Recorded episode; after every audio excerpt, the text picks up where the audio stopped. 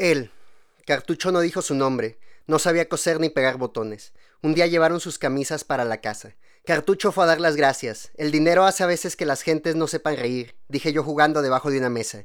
Cartucho se quitó un gran sombrero que traía y con los ojos medio cerrados dijo adiós. Cayó simpático, era un cartucho. Un día cantó algo de amor, su voz sonaba muy bonito. Le corrieron lágrimas por los cachetes. Dijo que él era un cartucho por causa de una mujer jugaba con Gloriecita y la paseaba a caballo por toda la calle. Llegaron unos días en los que se dijo que se iban a llegar los carrancistas. Los villistas salían a comprar cigarros y llevaban el 30-30 abrazado. Cartucho llegaba. Se sentaba en la ventana y clavaba sus ojos en la rendija de una laja lila. A Gloriecita le limpiaba los mocos y con sus pañuelos le improvisaba zapatitas. Una tarde la agarró en brazos. Se fue a calle arriba. De pronto se oyeron balazos. Cartucho, con Gloriecita en brazos, hacía fuego al Cerro de la Cruz, desde la esquina de Don Manuel. Había hecho varias descargas cuando se la quitaron. Después de esto el fuego se fue haciendo intenso. Cerraron las casas. Nadie supo de Cartucho. Se había quedado disparando su rifle en la esquina. Unos días más. Él no vino. Mamá preguntó. Entonces José Ruiz, de allá de Valleza, le dijo, Cartucho ya encontró lo que quería. José Ruiz dijo, no hay más que una canción y esa era la que cantaba Cartucho. José era filósofo, tenía crenchas doradas, untadas de cebo y lacias de frío. Los ojos exactos de un perro amarillo. Hablaba sintéticamente, pensaba con la Biblia en la punta del rifle. El amor lo hizo un cartucho, nosotros, cartuchos, dijo en una oración filosófica, fajándose una cartuchera. ¿Qué onda? ¿Qué tal? Esto es No Kulenov Podcast. Mi nombre es Francisco López y hoy vamos a hablar de la novela de la Revolución Mexicana, especialmente de Nelly Campobello y su novela Cartucho.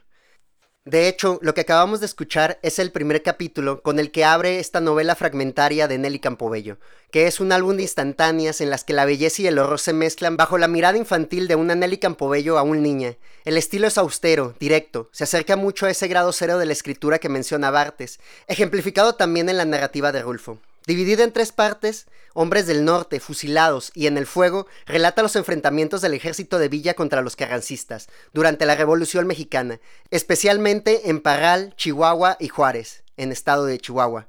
Los suyos son cuadros llenos de dinamismo, costumbres, realismo crudo y personajes entrañables. Estos cuadros suelen tener un remate que te deja un eco en la cabeza luego de leerlos, de esos finales que te hacen levantar la mirada del libro y ver hacia la nada. También compila algunos cantos populares o corridos que dejan un sabor épico a esta narración de uno de los momentos históricos más sanguinarios de México. Y bueno, vamos a hablar primero de la Revolución Mexicana. En realidad no quisiera ahondar mucho en eso, porque, pues bueno, eso ya les tocaría a ustedes si están interesados en la Revolución Mexicana. Pueden escuchar diferentes podcasts que traten al respecto, checar videos de YouTube o, pues, no sé, la Wikipedia. Eh, tengo que decir que es uno de los momentos históricos y de las guerras más importantes en México. Aquí lo celebramos el 20 de noviembre. Eh, no es tan popular como el 16 de septiembre, que es nuestra independencia.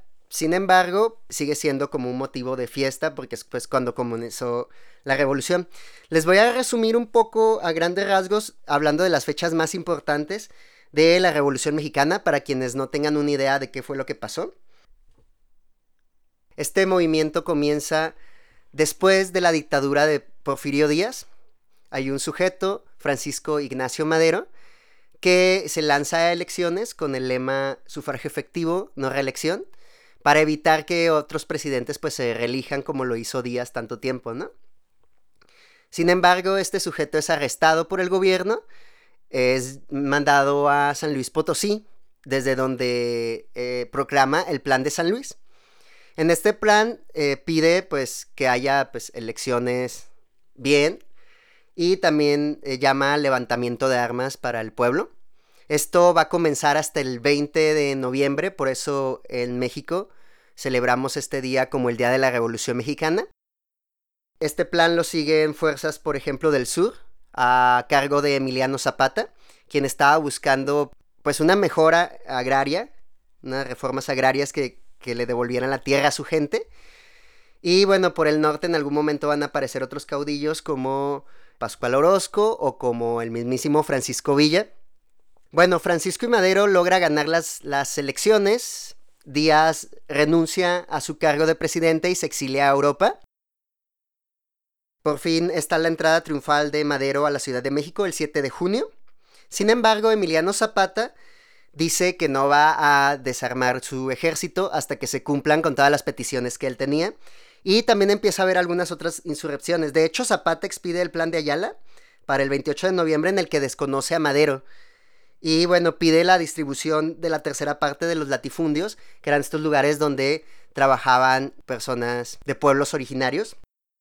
Tras varias rebeliones como la de Pascual Orozco en Chihuahua, Madero termina nombrando a Victoriano Huerta como el jefe del ejército.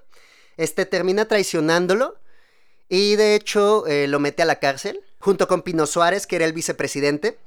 Los meten a Lecumberri, que es una famosa cárcel del siglo XIX-XX en México, que tiene también muchas historias acá de miedo y de terror. Eh, de hecho, era totalmente un panóptico, así como lo menciona Miquel Foucault en, en su libro.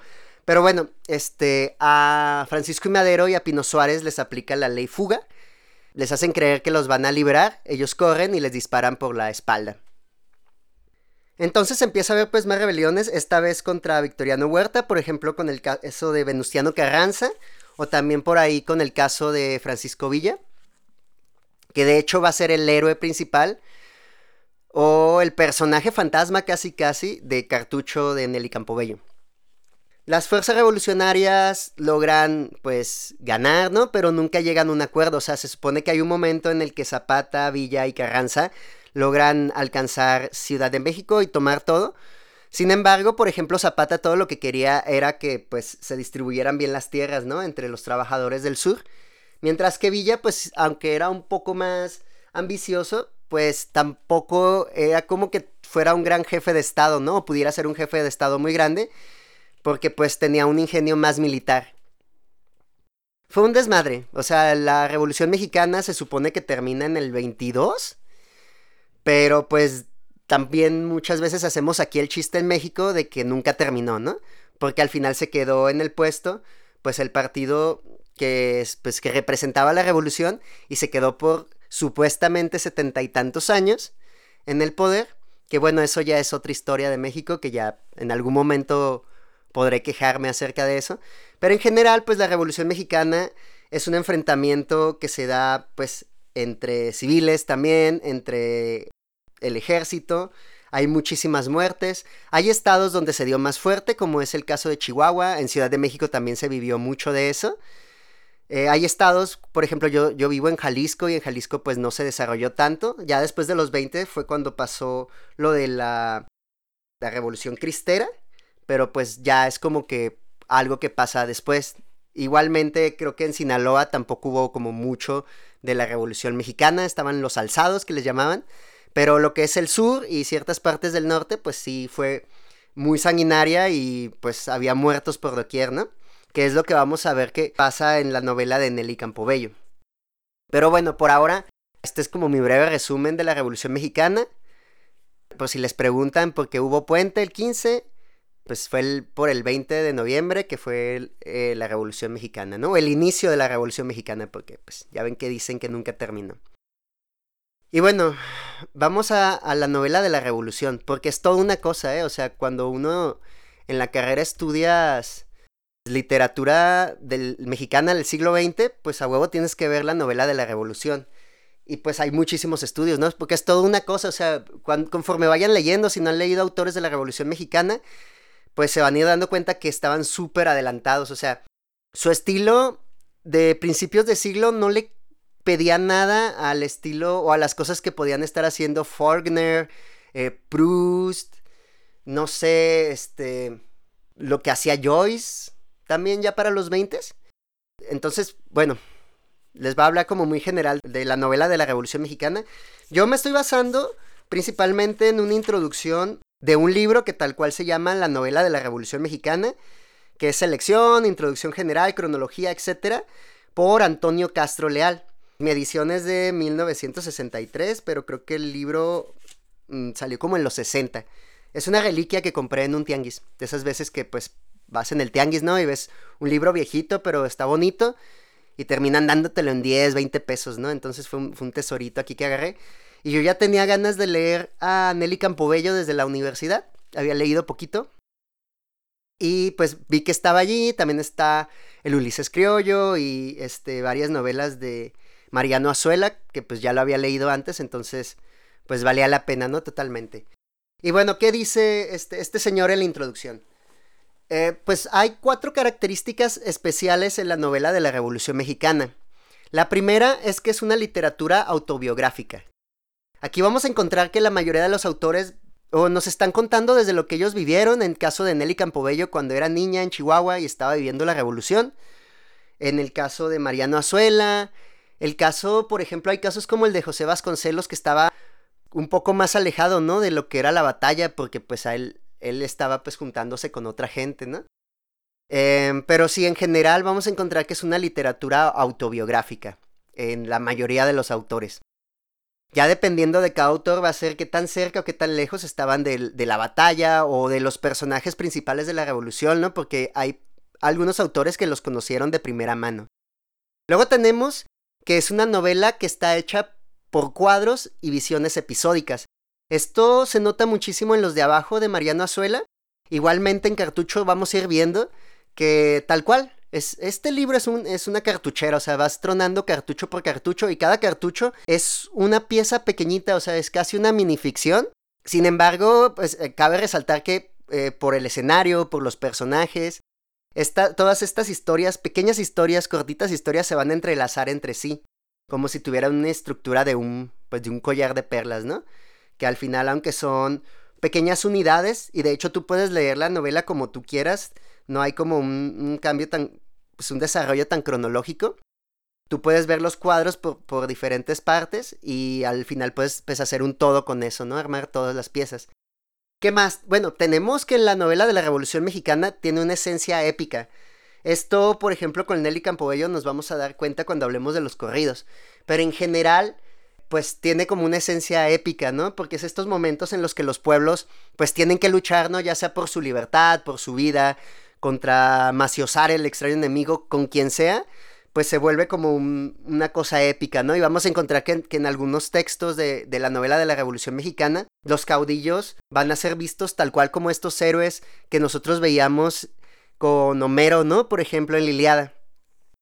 Y por último, la cuarta característica de la novela de la Revolución Mexicana es un profundo nacionalismo. Es un nacionalismo que pues ya venía, ¿no? Desde el siglo XIX, todos sabemos que que en el siglo XIX pues las corrientes literarias em, apuntaron muchas veces hacia el nacionalismo y aquí pues va a exacerbarse, ¿no? Les voy a pues mencionar algunos de los autores más importantes, no me voy a eh, no voy a ahondar mucho en ellos, este se lo recomiendo a todos, claro, y bueno, está por ejemplo Mariano Azuela, con los de abajo, que es una de las novelas tal cual que tienes que leer si quieres empezar con la Revolución Mexicana. En algún momento, quizás el próximo año, aprovechando estas fechas, pues ya le pueda hacer un podcast a Mariano Azuela. Lo que puedo decir de él es que tiene un estilo muy, muy nuevo, muy moderno, o cómo decirlo, o sea, para principios del siglo, porque es de 1916 los de abajo. Bueno, también por aquí están otras obras de él, como Los Caciques o Las Moscas que se podrían considerar dentro de la Revolución Mexicana, ¿no? Otro de los autores importantes es Martín Luis Guzmán, que después vamos a ver que él fue eh, amigo de Nelly Campobello. Y bueno, una de sus, bueno, sus dos novelas más famosas, de hecho, son El Águila y la Serpiente, de 1928, y La Sombra del Caudillo, de 1929. Luego tenemos a José Vasconcelos, que fue, pues, si no me equivoco, director de educación o algo así, Vasconcelos pues es todo un, todo un caso, ¿no? Ya también en algún momento cuando hablemos de, de literatura mexicana del siglo XX podremos ver todo este rollo de José Vasconcelos. Y bueno, eh, de él podemos hablar del Ulises Criollo, que es de 1935. Luego tenemos a Agustín Vera con La Revancha. A Campobello, que es pues de quien vamos a hablar. Vamos a hablar de Cartucho, que fue escrita en 1931. Por ahí también tiene otras obras, ¿no? Como Las manos de mamá, luego los apuntes de la revolución de, Pancho Villa, ya lo veremos eso. También por ahí, entre otros, este, ya un poquito después tenemos a José Rubén Romero, a Gregorio López Fuentes, a Francisco L. Urguizo, José Mancisidor, Rafael F. Muñoz, Mauricio Magdaleno y Miguel N. Lira. Yo no he leído ninguno de estos güeyes, entonces por eso no me voy a parar mucho en eso. Solamente pues ahí se los menciono porque venían en mi librito, ¿no? Bueno, ya vamos a hablar un poco de, nuestra autora, de Nelly Campobello. Se supone que hay todo un misterio en torno a ella, ¿no? O sea, porque para esto escuché varios podcasts al respecto. Hay algunos que están chidos, hay otros que no tanto. Por ahí en alguno mencionan que pues eh, su nombre lo acomodaba de distintas maneras, ¿no? O que nunca se supo bien cuál fue el día de su nacimiento. Pero bueno, si tenemos una certeza es que su nombre de pila era Francisca Ernestina Moya Luna. Ella nació en Villaocampo, Durango. Ojo, muchas veces dicen que es de Chihuahua, pero no es de Durango. El 7 de noviembre de 1900. O sea, viene con el siglo. Y murió en Progreso de Obregón, Hidalgo, el 9 de julio de 1986. Que ahorita vamos a ver más adelante que rollo con lo de su muerte porque pues está súper, súper oscura la historia del de, secuestro y la muerte de Nelly Campobello. De hecho, uno de los podcasts que escuché que me llamaron mucho la atención sobre Nelly Campobello y que me pareció que fue una investigación pues chida es el de la verdadera historia de México. Este señor, no, perdón, no recuerdo cómo se llama, están chidos sus, sus podcasts larguísimos sobre chingos de cosas de la historia de México, la neta, muy certero, muy objetivo. A veces se le salen sus comentarios boomer, pero bueno, si logramos como por ahí uh, ignorar un poquito sus comentarios boomer, la neta, tiene podcast bien perrones. Y el de Nelly Campobello está muy bien narrado, muy, muy chido. Y bueno, eh, fuera del comercial, pues por ahí tenemos que tomó su nombre de Nelly, de una perrita que tenía su mamá, y Campobello de su padrastro. También hay que recordar que pues uno de, los, de las personas que siempre van a estar como al lado de, de Nelly va a ser su hermana Gloria Campobello. Y bueno, de Villocampo, Durango, se mueven a Hidalgo de Parral, Chihuahua. Y tras la muerte de su madre, eh, que se llamaba Rafaela, la familia se muda a Ciudad de México a finales de 1923. Cuentan que Nelly eh, acompañaba a su hermana Gloria a las clases de baile y que pues tenía que estar allá afuera esperándola, ¿no? Entonces como para pues perder el tiempo en lo que le esperaba, también se metió de bailarina y las dos triunfaron un buen, ¿no? O sea, se volvieron bailarinas súper profesionales. Incluso en la conmemoración al inicio de la revolución, el presidente Lázaro Cárdenas las comisionó para que hicieran una coreografía que es conocido como el ballet 30-30. Luego veremos que pues los 30-30 son este tipo de rifles que se mencionan mucho en cartucho. Luego, para 1937 fue designada directora de la Escuela Nacional de Danza y ahí estuvo hasta 1984. De hecho, está también la anécdota por ahí de que a la escuela le pusieron el nombre de Nelly justamente en el momento en el que la corrieron, ¿no? De, de, la escuela. ¿Qué más? Bueno, también está la historia de que pues eh, Clemente Orozco se supone que estaba enamorado de ella o de su hermana. Y está esta historia de que tienen miles y miles, o tenía miles y miles de cartas de Orozco, eh, cartas amorosas. Y bueno, también está la historia de que, pues, eh, como era amiga de Clemente, también era amiga de Martín Luis Guzmán.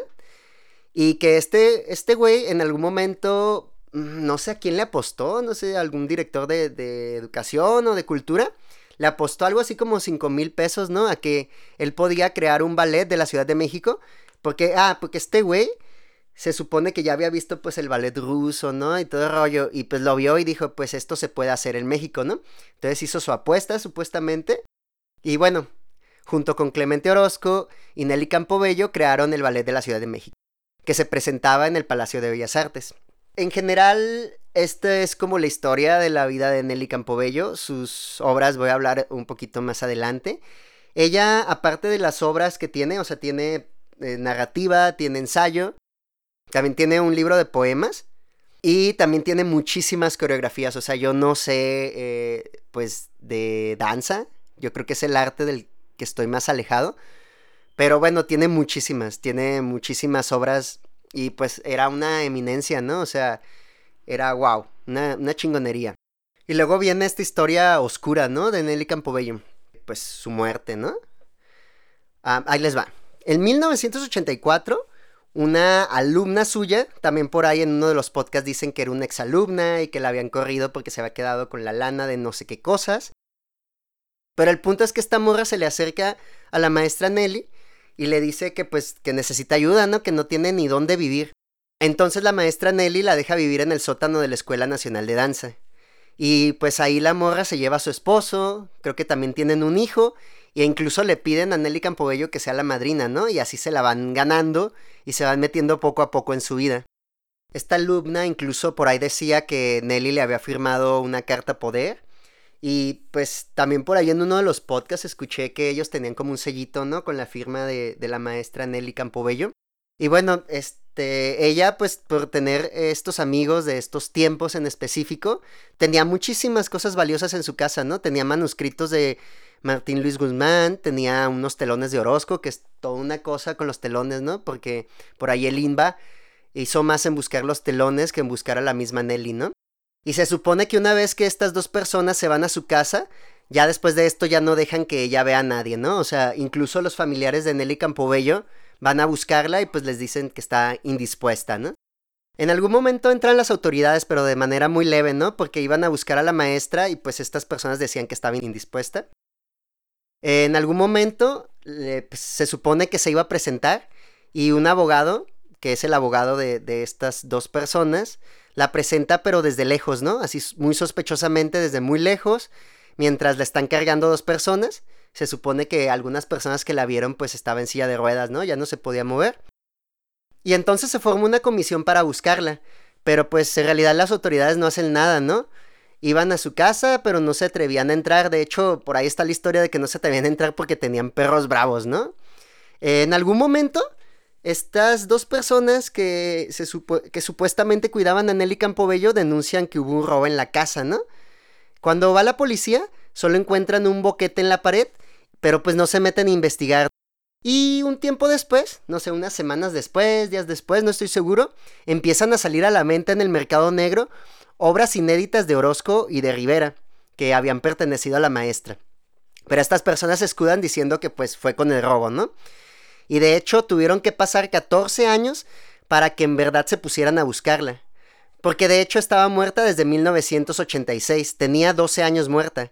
Encontraron sus restos en Hidalgo, se suponía que ella se iba a ir a Parral para pasar ahí sus últimos días, ¿no? O al menos esto dijeron estas personas. Incluso supuestamente había declarado que no se dejaría ver a menos que fuera con una comisión de los derechos humanos y con el presidente.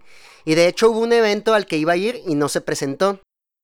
Nelly Campobello tenía una pensión vitalicia por su trabajo cultural en México, y estas personas estuvieron cobrándola todo este tiempo.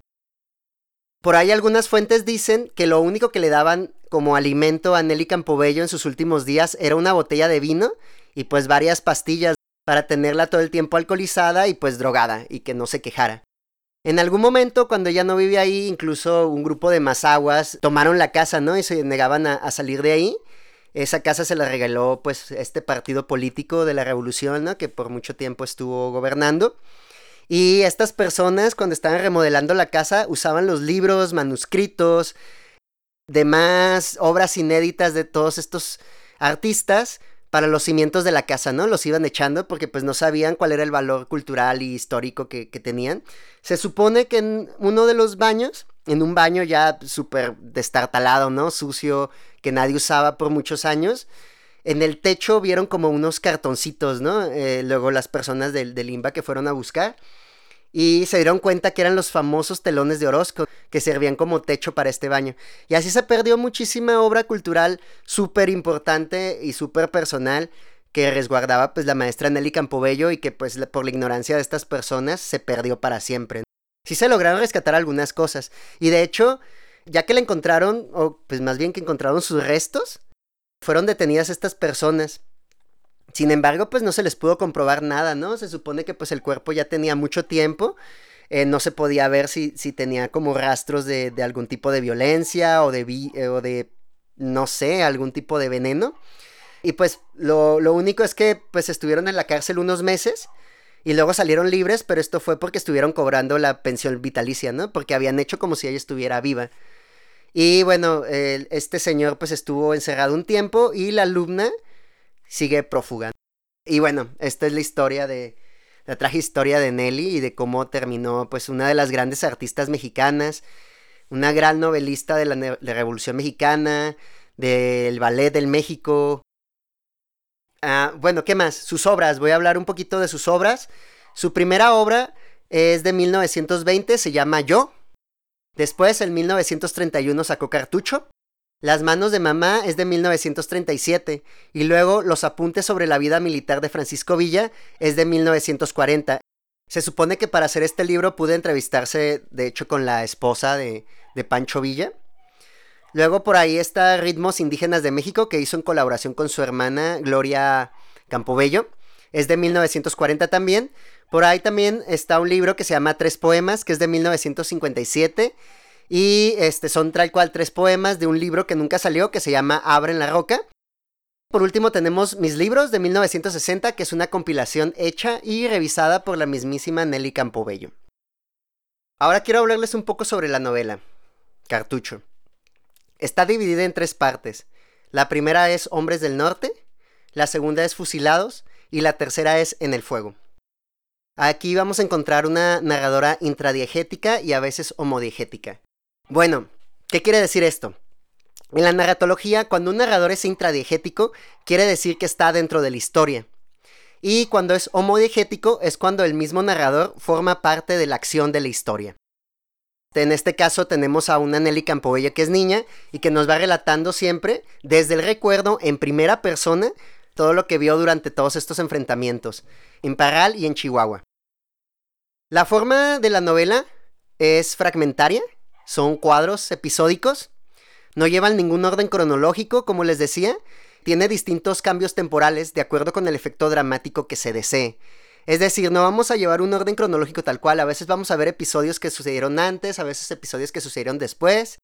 Los personajes a veces mueren en, la primera parte, pero aparecen otra vez en la tercera. Y bueno, no, no hay un tratamiento cronológico tal cual, hay saltos temporales. Por eso les digo que la novela la pueden leer salteada, ¿no? La pueden leer como ustedes quieran. En esta novela yo encontré mucho de este grado cero de la escritura, como les comentaba, que para Bartes es este estilo muy parecido al que tenía Camus, que eran este, frases pues desprovistas de, de valoraciones, ¿no? En este caso frases muy cortas. Es muy parecido también a como escribe Rulfo. Frases cortas, muchos puntos, no tantas comas un estilo que sería como el contrario al estilo de Proust. Que en Proust vamos a encontrar que tiene oraciones larguísimas, ¿no? Oraciones de páginas o párrafos que duran páginas y páginas con un buen de oraciones subordinadas unas a otras. Y aquí no, aquí vamos a encontrar muchas veces el sujeto verbo predicado tal cual. Es una escritura bastante simple, por así decirlo, o bastante no tan adornada, por así decirlo. Sí, es, muy simple porque en este caso también tenemos que recordar que es la visión de un niño. Y siempre que encontramos la visión de un niño o de una niña como narradores, nos vamos a dar cuenta que siempre es como muy directo. Sí, es muy parecido a pues cuando somos niños y llegamos y tenemos experiencias, ¿no? Directas y pues como no tenemos tantas palabras para adornarlo, ni tantas experiencias como para enriquecerlo, simplemente decimos cómo fue, cómo lo vimos. Vamos a encontrar una multiplicidad de personajes que son muy entrañables, la neta te caen bien muchos, te da tristeza cuando se mueren y pues estos personajes se van a cruzar en las historias de unos y otros. El tema principal es la revolución, pero vista desde la infancia, con una indiferencia y normalización hacia la violencia. De hecho, vamos a encontrar por ahí un episodio en el que Nelly pues es, ve que afuera de su casa hay un fusilado y está pues ahí tirado, ¿no? Y todos los días va y lo ve, ¿no? Y está pensando, ojalá que no se lo lleven porque quiero seguir viéndolo porque ella le causa como mucha admiración. También por ahí hay una parte en la que le gusta mucho el color rosita de las tripas de un general, ¿no? O algo así. Porque ella tal cual está buscando, bueno, no está buscando, está viendo una estética y una belleza en toda esa tragedia, ¿no? En todo ese horror que está viviendo y pues es una niña, ¿no? Que ya, que ya se acostumbró a tanta violencia. Son escenas súper crudas, o sea, muchas escenas me hacen pensar mucho en la Iliada, en estas escenas en las que le lanza, eh, pues le lanza tal cual una, una lanza y le atraviesa el ojo, ¿no? Y le salen los sesos o, o le da en la vejiga, cosas como muy, muy gráficas. Es una novela bonita y triste. Así es como yo tal cual la diría. Es una novela bonita y triste y tiene unos remates bellísimos. Neta, ahorita les voy a leer algunos fragmentos, pero los finales de estos cartuchos, de estos pequeños episodios o cuadros, siempre son remates muy, muy, muy buenos, ¿no? O muy enigmáticos. Y bueno, ahorita lo vamos a ver porque les voy a leer algunos de mis fragmentos favoritos de esta última vez que leí la novela. Esto es de la primera parte, Hombres del Norte. El Kirilí. Kirilí portaba chamarra roja en mitazas de cuero amarillo. Cantaba ostentosamente porque se decía, Kirilí, qué buena voz tienes. Usaba un anillo ancho en el dedo chiquito. Se lo había quitado a un muerto allá en Durango. Enamoraba a Chagua. Digo, como dicen en Chihuahua, ¿no? Enamoraba a Chagua. Una señorita que tenía los pies chiquitos. Kirilí, siempre que había un combate, Daba muchas pasadas por la segunda del rayo, para que lo vieran tirar balazos. Caminaba con las piernas abiertas y una sonrisa fácil hecho jale en su cara. Siempre que se ponía a contar los combates decía que él había matado puros generales, coroneles y mayores. Nunca mataba a un soldado. A veces Gándara y el Pit le decían que no fuera tan embustero. Doña Magdalena, su mamá, lo quería mucho y lo admiraba. Se fueron a Nieves, Kirilí se estaba bañando en un río. Alguien le dijo que venía el enemigo, pero él no lo creyó y no se salió del agua. Llegaron y lo mataron allí mismo, dentro del río. Shagua se vistió de luto y poco tiempo después se hizo mujer de la calle. Doña Magdalena, que ya no tiene dientes y se pone anteojos para leer, lo llora todos los días allá en un rincón de su casa, en Chihuahua. Pero el Kirilí se quedó dentro del agua enfriando su cuerpo y apretando, entre los tejidos de su carne porosa, unas balas que lo quemaron. Esto es de la segunda parte de Fusilados. Cuatro soldados sin 30-30. Y pasaba todos los días, flaco, mal vestido. Era un soldado. Se hizo mi amigo porque un día nuestras sonrisas fueron iguales. Le enseñé mis muñecas, él sonreía, había hambre en su risa. Yo pensé que si le regalaba unas gorditas de harina haría muy bien. Al otro día, cuando él pasaba el cerro, le ofrecí las gordas. Su cuerpo flaco sonrió y sus labios pálidos se enlasticaron con un Yo me llamo Rafael, soy trompeta del cerro de Ligüina. Apretó la servilleta contra su estómago helado y se fue. Parecía por detrás un espantapájaros. Me dio risa y pensé que llevaba los pantalones de un muerto. Hubo un combate de tres días en Parral. Se combatía mucho. Traen muerto, dijeron. El único que hubo en el cerro de Liguana. En una cabilla de ramas de álamo pasó frente a mi casa. Lo llevaban cuatro soldados. Me quedé sin voz, con los ojos abiertos, abiertos. Sufrí tanto, se lo llevaban. Tenía unos balazos, vi su pantalón. Hoy sí era el de un muerto. Esto también es de la segunda parte de Fusilados, se llama Nacha Ceniceros. Junto a Chihuahua, en X estación, un gran campamento villista. Todo está quieto y Nacha llora. Estaba enamorada de un muchacho coronel, de apellido Gallardo, de Durango. Ella era coronela y usaba pistola y tenía trenzas. Había estado llorando a recibir consejos de una soldadera vieja. Se puso en su tienda a limpiar su pistola. Estaba muy entretenida cuando se le salió un tiro. En la otra tienda estaba sentado Gallardo junto a una mesa. Platicaba con una mujer. El balazo que se le salió a Nacha en su tienda lo recibió Gallardo en la cabeza y cayó muerto. Han matado a Gallardo, mi general. Villa dijo, despavorido. Fusílenlo. Fue una mujer, general. Fusílenla. Nacha ceniceros. Fusílenla. Lloró al amado, se puso los brazos sobre la cara, se le quedaron las trenzas negras colgando y recibió a la descarga. Hacía una bella figura, imborrable para todos los que vieron el fusilamiento. Hoy existe un hormiguero en donde dicen que está enterrada. Este es de la tercera parte de En el Fuego. El milagro de Julio. La Virgen del Rayo se estremeció de dolor, las estrellas de Cenagua casi se desprendieron. Brilló tanto aquel momento que por eso se le ha quedado en la mente de todos. Julio nos dijo, cuentan sus compañeros, ahí donde ven yo no quiero pelear, no por miedo, miedo no tengo, la guerra entre nosotros es lo que me da tristeza. Por vida de Dios, mejor quisiera ser chiquito, exclamó riendo. Julio Reyes siempre se reía, era un joven de color del trigo, sus ojos cafés eran amables, parecían de un hombre bueno. Cuando pasaba por enfrente platicaba con mamá. Allá toda la gente platica y se conoce. Julio le decía a mamá, ahí vienen los villistas, córrele, córrele. Los hombres que estaban arriba de la iglesia de Rayo ya se habían parapetado en espera del enemigo. Los enemigos eran los primos, los hermanos y amigos. Unos gritaban que viviera un general y otros decían que viviera el contrario. Por eso eran enemigos y se mataban. Julio creía en la Virgen del Rayo, por eso ella oyó su deseo, Mejor quisiera volverme chiquito, había dicho él. Bajaron para comprar cigarros y pan. Entre ellos iba Julio. Sus rizos rubios, despeinados, le daban el aspecto de un niño que juega con la tierra en el mero sol. El combate estaba fuerte, tuvieron que ir agazapándose en las esquinas, parecían papeles que se llevaba el viento. Al volver a la iglesia todos entraron corriendo, Julio fue el último. Apenas pudo llegar, ya iba herido. Se recargó en la puerta por dentro. Cuando lo buscaron el milagro se había hecho. Julio estaba quemado, su cuerpo se volvió chiquito, ahora ya era otra vez un niño. Él se lo había pedido a la Virgen, ella le mandó una estrella de las de su vestido. La estrella lo abrazó. Lo enterraron en una caja chiquita. Los hombres que lo llevaron al camposanto lo iban meciendo al ritmo de sus pasos. Y por último, de esa misma parte de la parte 3, un episodio un poquito menos triste, las sandías. Mamá dijo que aquel día empezó el sol a quemar desde temprana hora. Ella iba para Juárez. Los soles del norte son fuertes, lo dicen las caras curtidas y quebradas de sus hombres. Una columna de jinetes avanzaba por aquellos llanos. Entre Chihuahua y Juárez no había agua. Ellos tenían sed, se fueron acercando a la vía.